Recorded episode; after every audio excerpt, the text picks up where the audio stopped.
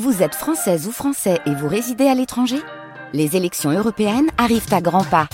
Rendez-vous le dimanche 9 juin pour élire les représentants français au Parlement européen. Ou le samedi 8 juin si vous résidez sur le continent américain ou dans les Caraïbes. Bon vote Les enjeux internationaux. Les bureaux de vote se sont clos hier en Égypte après deux jours de scrutin pour l'élection présidentielle. Les résultats officiels sont attendus pour lundi prochain et pourtant une réélection de l'actuel président Abdel Fattah el-Sisi pour un troisième mandat ne fait aucun doute. Comment parvient-il toujours à rallier une partie de la population?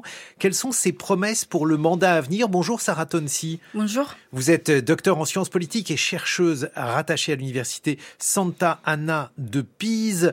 Bon, sans même attendre les résultats officiel. Lundi prochain, le, 18, on peut déjà prédire la victoire d'Al-Sisi.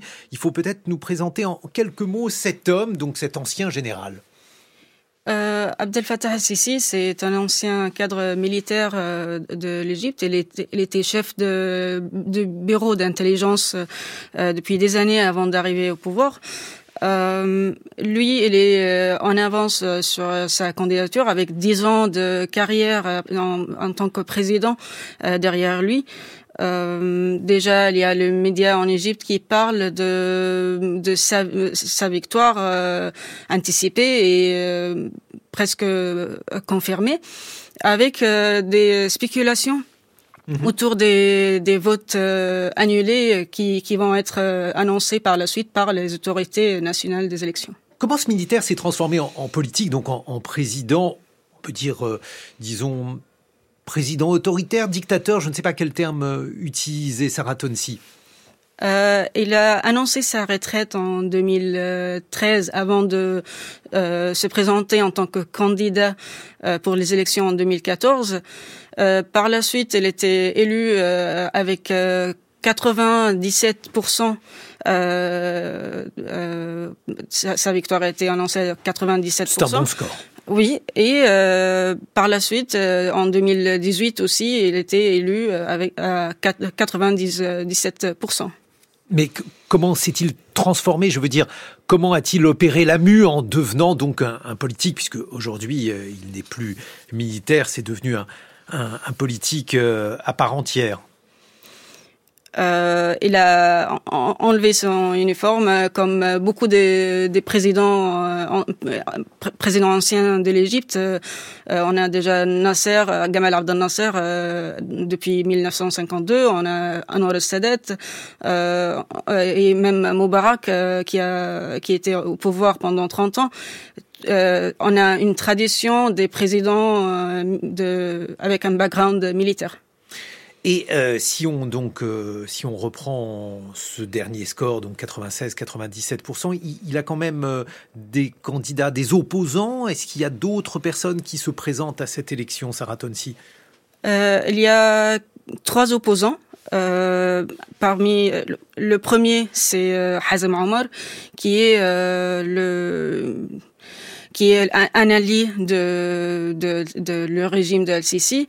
Euh, ensuite, il y a l'opposition qui, qui est euh, représentée par Farid Zahran.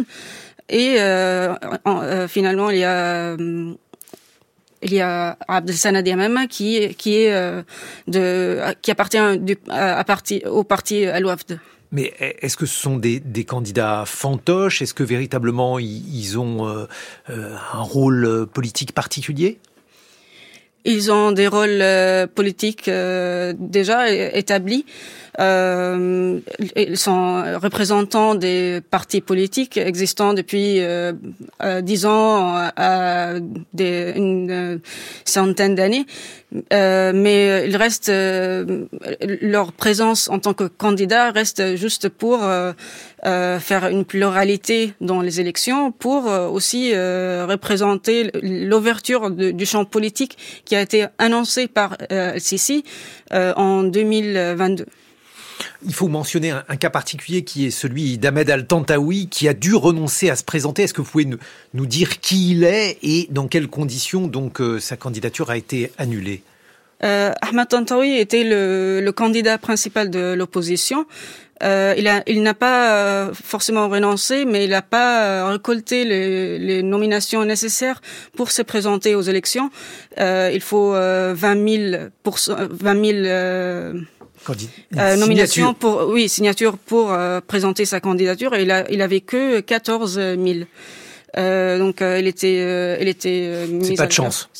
C'est pas de chance, mais il y avait beaucoup de répression aussi pour sa campagne. Il y avait beaucoup de, de répression autour des membres de, de qui le qui le le présentaient en tant que candidat susceptible. Donc concrètement, en fait, il a été empêché de se présenter. oui, un, un peu, oui, on peut dire ça.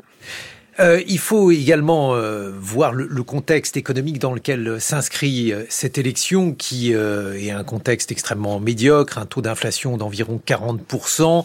Est-ce que vous pouvez nous dire quelques mots sur l'origine de cette crise qui était, je, vais expliquer pourquoi, était, mais qui était il y a quelques mois le déterminant principal finalement des préoccupations donc du peuple égyptien? Les origines de cette crise euh, a commencé en 2016 déjà avec euh, la rentrée assez forte de l'État dans l'économie, avec beaucoup de projets d'infrastructures, de projets méga projets qui, qui parmi lesquels euh, le projet de nouvelle de la nouvelle capitale. ça, ça représente et, et aussi l'appartenance de, environ 60 7% de, des entreprises à l'État égyptien.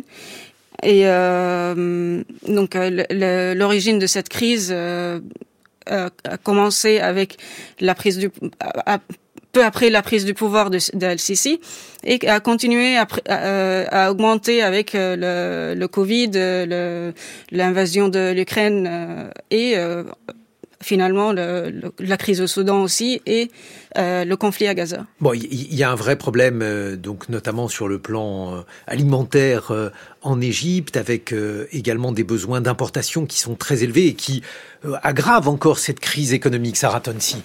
Oui, c'est notamment aussi avec le, la crise monétaire et les taux d'échange qui ont été repris par le, Fonds monétaire international sur plusieurs fois euh, en disant qu'il faut que l'Égypte libéralise le taux d'échange et euh, éradique le, marché noir de, de monnaie étrangère. Euh, ça fait que la plupart de, de l'alimentation en Égypte euh, sont importées. Est importée, oui. Est importée. Et donc, avec euh, l'augmentation des cours, euh, ça a été catastrophique. C'est toujours catastrophique, et c'est ce qui explique donc l'inflation particulièrement élevée. Oui, tout à fait. Les questions économiques sont devenues donc euh, les préoccupations euh, principales, mais il y a bien sûr dans l'actualité un autre fait qui est devenu extrêmement prégnant pour euh, les Égyptiens, et cet autre fait, c'est la guerre au Proche-Orient. Alors, est-ce que vous pouvez nous expliquer, Sarah Tonsi, ce qui se passe depuis le 7 octobre et depuis la guerre entre Israël et le Hamas? C'est presque très peu après l'annonce de, de, de, président euh, actuel Abdel Fattah al-Sisi que euh, le conflit euh, a commencé à Gaza. il a annoncé sa, sa candidature en, le 2 octobre et le conflit a commencé le 7. ça fait que ça a complètement éclipsé le, le fait qu'il y a les, les, élections présidentielles qui se met en place. tout, toute cette mise en scène des élections a été éclipsée par le conflit. Euh, ça représente euh, un, un, élément très important pour les élections actuellement parce que ça change les risques entre euh, risques économiques, euh, de risques économiques vers des risques sécuritaires et en mettant en avant le, la, la, le caractère militaire de de Al-Sisi. D'Al-Sisi qui, qui devient donc dans ce contexte-là un atout. Al-Sisi est, euh, comment dirais-je, ambivalent vis-à-vis de la cause palestinienne? Euh, Sisi euh, se, se, se, représente en tant que solidaire de cause palestinienne et euh, aussi il met ça euh, dans, en avant dans sa, candidature en disant que euh, on, doit être la solution pour la Palestine et non pas le problème, ce qui, ce qui a été l'Égypte depuis toujours. en disant que il va pas permettre le déplacement forcé des, des, des Palestiniens de Gaza à Sinaï, au Sinaï mais euh, il faut dire aussi que, euh, d'une part, euh, il a peur des conséquences de, de, ce déplacement. Il se préoccupe probablement des, euh, des problèmes que cela poserait sur le plan humanitaire, mais il a aussi décidé d'éradiquer les frères musulmans et le Hamas est proche des frères musulmans il a décidé d'éradiquer les frères musulmans et le Hamas est euh, proche des frères musulmans. Euh, mais avec la médiation euh, récemment entre entre le Hamas et Israël pour le pour les prisonniers, pour l'échange de prisonniers, il, il, a un, un, peu réconcilié avec le Hamas pour pouvoir faire, faire cette médiation. Merci beaucoup, Sarah Tonsi. Je rappelle que vous êtes docteur en sciences politiques et chercheuse rattachée à l'université de Sant'Anna de Pise.